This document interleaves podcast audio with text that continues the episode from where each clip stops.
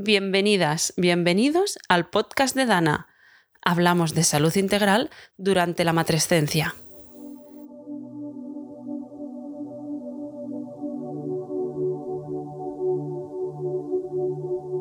Acabas de entrar en el universo Dana.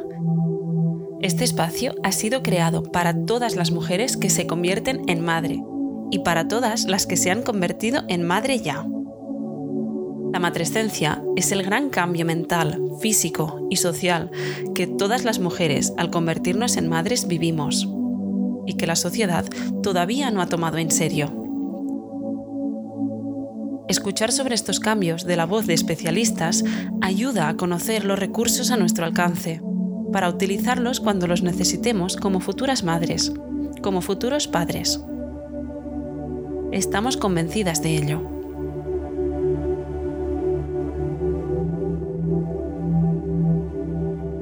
Así que felicidades por tomarte este ratito para informarte, para coger conciencia, para darte cuenta. Cuanto más cuidemos de nosotras, mejor será nuestra salud y la de nuestros bebés. Quédate para escuchar a Carmen, psicóloga, docente e investigadora, volcada en la salud durante la matrescencia. Hoy vamos a hablar de ciencia, de datos, y vamos a ver cómo estos datos se traducen en la vida de la mujer, de la madre y del bebé, del niño o niña. Hoy tengo el placer de estar con Carmen Hernández Martínez. Ella es doctora en psicología, profesora e investigadora en la Universidad Rovira y Virgili de Tarragona. Es madre y es mujer. Además, junto con otras profesionales, ha ideado un posgrado muy bonito que lo que hace es recoger estos datos ¿no? que tenemos científicos y los acerca a unas de las profesionales que realmente están día a día con las madres, que están con ellas acompañándolas, que son las psicólogas. Carmen, bienvenida al podcast de Dana. Buenos días, Laura. Muchísimas, muchísimas gracias. Es un placer estar hoy aquí contigo y con todas las personas que nos van a escuchar. Gracias por invitarme a hablar de, mis grandes pasiones, ¿no? La maternidad, la psicología perinatal, los datos, la ciencia. Un placer, de verdad. Muchas gracias, Carmen, a ti por prestarnos este ratito con tus conocimientos.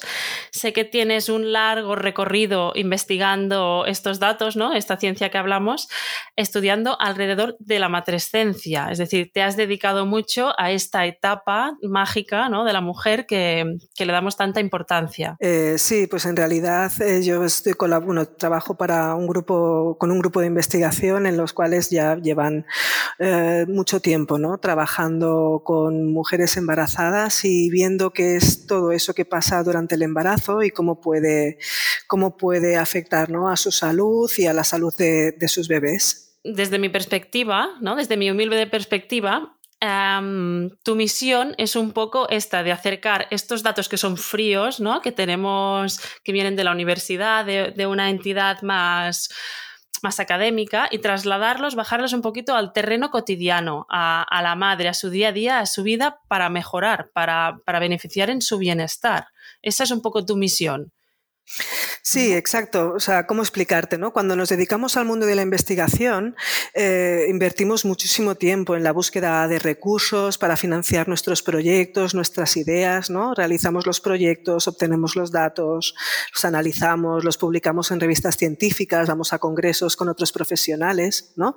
Pero en muchas ocasiones tenemos la sensación de que cuesta que estos datos lleguen a la calle, ¿no? por decirlo de alguna manera, ¿no? Que, que incidan directamente sobre la población, sobre la que los estamos haciendo. ¿no?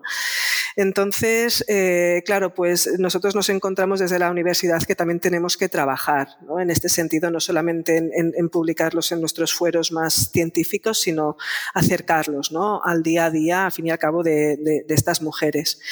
Y un poco es nuestra manera ¿no? de, de impactar directamente en la salud, en la salud mental de las madres.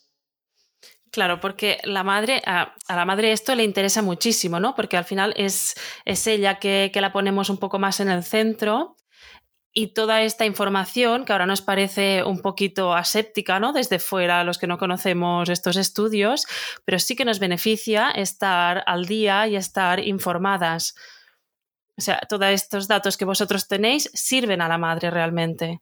Exacto, ¿no? O sea, nosotros aquí, ¿qué, es lo que estamos, qué es lo que vemos, ¿no? Lo que ya no solo nosotros, sino otros estudios, ¿no? Pues nos están diciendo pues que hay un porcentaje muy elevado, ¿no? De, mujeres que a lo largo de su periodo de embarazo, sobre todo, presentan síntomas de ansiedad o síntomas de, depresión. Estamos hablando incluso, hay estudios que nos hablan de un 40%, ¿no? Con lo cual, esto es casi la mitad de las mujeres.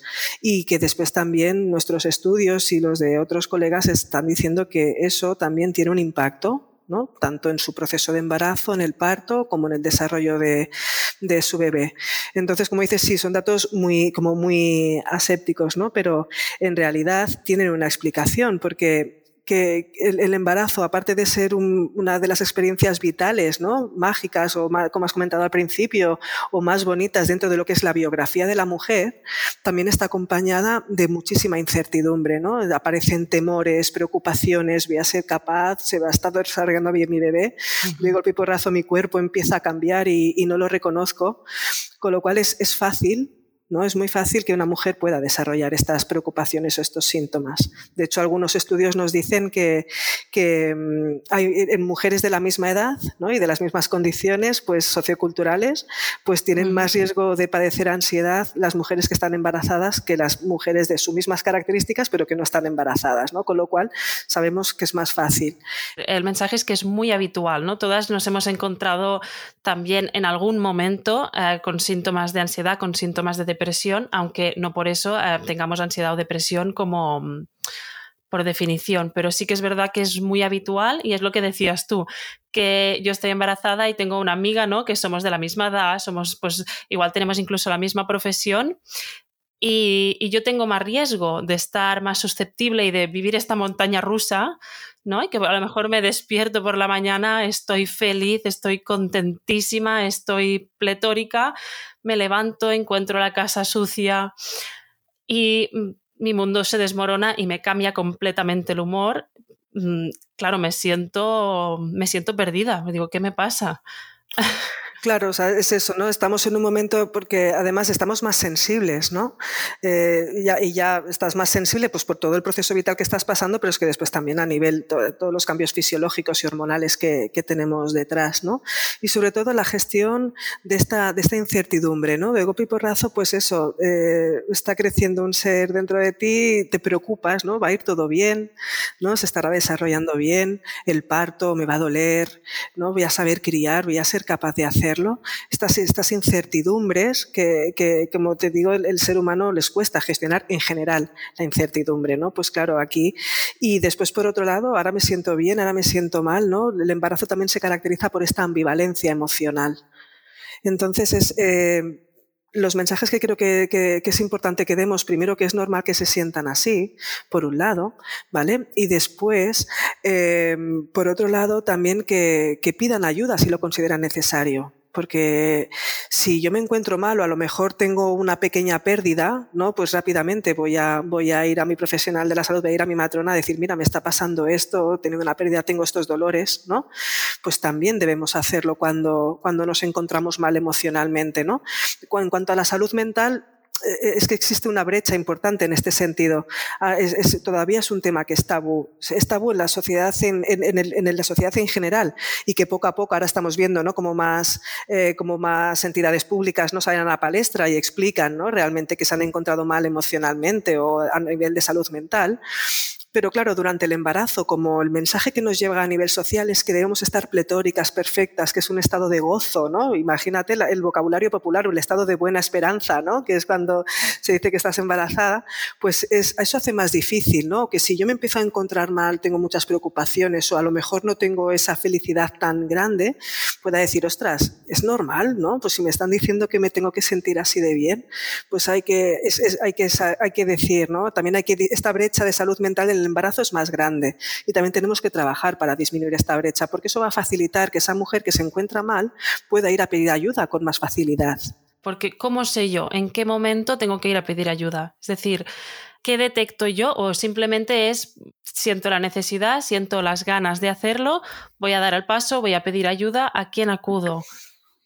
Claro, hay muchos momentos en los que decimos que, te puedas sentir más inquieta, más ansiosa, puede ser, puede ser normal, ¿no? Pero hay momentos en los que realmente podemos tener una preocupación muy excesiva, ¿no? O tener preocupaciones, rumiaciones, ¿no? De manera obsesiva que no me puedo quitar de la cabeza, que me impiden concentrarme en mis actividades de, la vida diaria, que me, que me impiden, ¿no? Llevar una vida normal, que realmente me puedan impedir dormir, eh, pueda tener muchos más eh, dolores, pues más náuseas, que realmente me esté somatizando, ¿no? Todo eso, entonces ahí es cuando realmente eh, ese malestar eh, necesita que sea comunicado, ¿no? Pues a nuestro profesional de referencia, que en este caso es, como decimos, la matrona, y con ella un poco incluso poder establecer, ¿no? Si necesito ayuda psicoterapéutica o si necesito ayuda psicológica para poder también acceder a estas profesionales de la psicología perinatal que afortunadamente cada vez están más formadas y que tenemos y que tenemos más, ¿no? A lo largo de todo de todo el territorio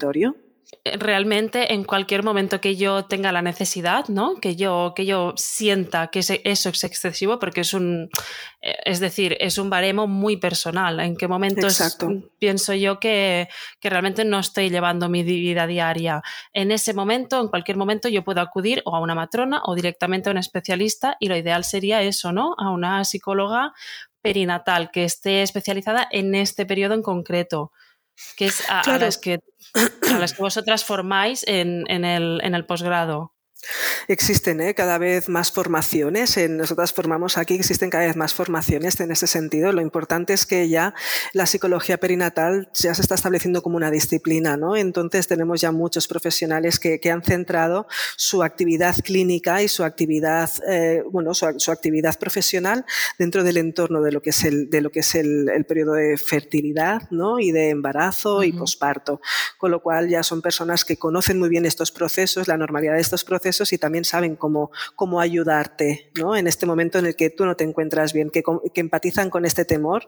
Yo el otro día hablaba con una amiga, tiene un bebé de cuatro meses y estaba preocupada. Y yo le dije, bueno, em, nunca está de más eh, incluso hacer solo una sesión para ver si esto es normal, si realmente puedes indagar en algún síntoma, si solo para quedarte tranquila, aunque no veas un futuro de necesito un acompañamiento a largo plazo, a lo mejor con unos 40 minutos que dediques a estar con ese especialista, a hablar, a soltarte, a que te diga, no pasa nada, es normal, le pasa al 40% de las mujeres, el 30% em, sienten depresión, ya está, es una inversión en tiempo y en dinero que vale la pena, ¿no? Que al final es un paso, una barrera que tenemos más mental que no realmente un impedimento físico. Podemos hacerlo, está a nuestro alcance realmente. El, hecho, de, el hecho de decirle que, es normal y que a otras mujeres también les pasa es una, es, una, es una forma que nos ayuda a poder expresar mejor todo aquello que nos está pasando sin tener esa brecha, esa barrera ¿no? emocional de, de, de, expresar pues, cómo nos estamos encontrando y después evidentemente son personas que van a, también te van a ayudar a, evaluar la gravedad ¿no? de la situación, si realmente merece una intervención más específica o si a lo mejor pues ofreciéndote una serie de pautas y herramientas herramientas eh, que tú puedas implementar en tu día a día pues para mejorar, ¿no? Y para ver si realmente te sientes mejor. O como mínimo decirte, vale, pues mira, quizás haciendo, haciendo estas cosas te vas a poder sentir mejor, puedes hacer un seguimiento, ¿no? Pero eh, estos pueden ser estos puntos clave que, a los cuales ya verdaderamente mm, tenemos que hacer caso y hacer una intervención más específica, ¿no? Pero, pero sí, no, nunca está de más en, acudir a un profesional a, a, a explicar esto que te está pasando. Claro, que sea normal tampoco quiere decir que, mm, debamos eh, aguantarlo. Es decir, que, tengamos que ser superheroínas y estoicamente aguantarnos porque eso pasa mucho y es habitual. No, quiere decir que, mm, que tranquila, es vía, libre para eh, dejarnos acompañar en este proceso y para vivirlo, ¿no? Para vivirlo más, más intensamente, más tranquilamente. El normalizarlo nos sirve sobre todo para, tranquilizarnos en el sentido de, ¿cómo decirlo? ¿no? Para tranquilizarnos en el sentido de, ah, vale, esto le pasa a otras personas, con lo cual eh, puedo trabajar y puedo trabajar para solucionarlo, ¿no? Lo puedo expresar con más facilidad, esto que me está pasando. ¿Qué puedo hacer? ¿Qué herramientas tengo a nuestro alcance? ¿Qué dice la ciencia de, de qué me va a beneficiar?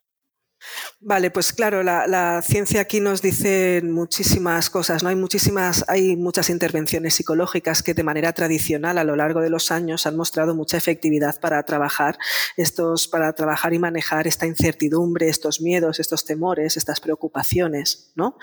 Eh, se habla mucho también últimamente de, la, respiración consciente, de la atención plena, ¿no? Al fin y al cabo, se trata un poco de, de dedicar unos minutos cada día a lo que es al, autocuidado, ¿no? a, la, respiración consciente, hacer sesiones ¿no? que, de lo que hoy en día se llama mindfulness, ¿no? también ha mostrado que tiene mucha efectividad para, para disminuir esos síntomas de ansiedad, pero también para mejorar el bienestar. ¿no? Es como una herramienta muy completa que, que, no solamente está creada para aquellas mujeres que están mal, ¿no? sino en realidad también nos puede ayudar a sentirnos mejor. A todas.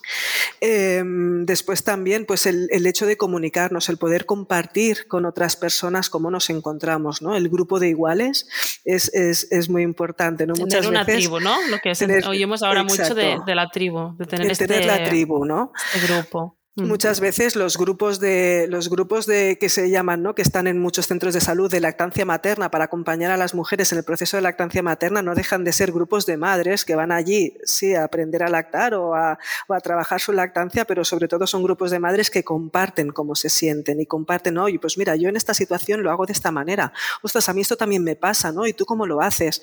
El compartir con otras, con otras mujeres.